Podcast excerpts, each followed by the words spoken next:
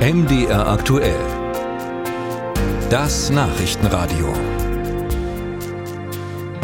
Unabhängig von russischem Gas und vor allem klimafreundlich soll ja die Wärmeversorgung in Deutschland werden. Und neben der Wärmepumpe soll ein weiterer zentraler Baustein die Fernwärme sein, sofern sie denn in Zukunft nicht mehr aus Kohle und Gas stammt und das Fernwärmenetz gut ausgebaut ist. München und Berlin gelten als Vorreiter, aber auch Halle.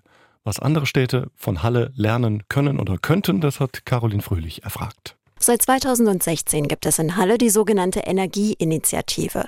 Diese vereint Halles größte Energieverbraucher, 31 an der Zahl, von öffentlichen Einrichtungen der Stadt über die Uniklinik bis hin zur kompletten Wohnungswirtschaft. Olaf Schneider, Geschäftsführer der Energieversorgung Halle, erklärt. Wir haben einen ganz klaren Fahrplan wie wir die Energieversorgung kurzfristig, mittelfristig, langfristig klimaneutral gestalten wollen. Und das ist ein Plan, den wir gemeinsam entwickeln und wir waren auch sehr, sehr erfolgreich bisher. Wir haben zum Beispiel als erstes Unternehmen in Deutschland unsere Energieparks modernisiert. Auch alle unsere KWK-Anlagen und Gasturbinen sind heute schon Wasserstoff-ready. Ja, wir haben den größten Energiespeicher der Welt installiert und in Betrieb genommen. Dass die Energieversorgung Halle und somit auch die Stadt Halle diesen Weg gehen, haben die Mitglieder der Initiative gemeinsam beschlossen. Mehr noch, nur durch sie konnten diese großen Investitionen überhaupt möglich gemacht werden.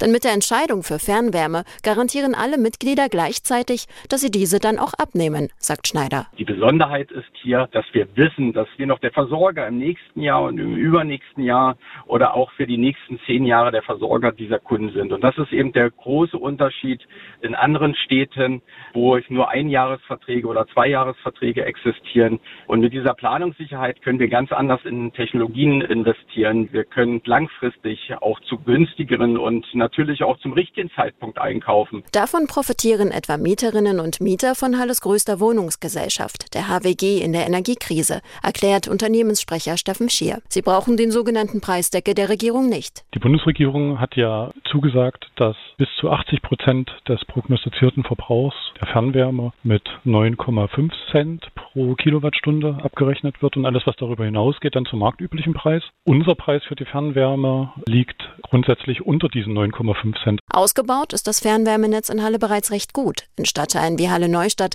besteht eine lange Tradition. Und in der Innenstadt ist noch viel Potenzial, erzählt Olaf Schneider von der Energieversorgung Halle. Bei der Umweltfreundlichkeit ist allerdings noch viel Luft nach oben, denn die Fernwärme kommt noch immer fast vollständig aus fossiler Energie. Aktuell haben wir eine große Solarthermieanlage mit ca. 5 Megawatt installiert und wir bauen eine Power-to-Heat-Anlage von 40 Megawatt bis Jahresende.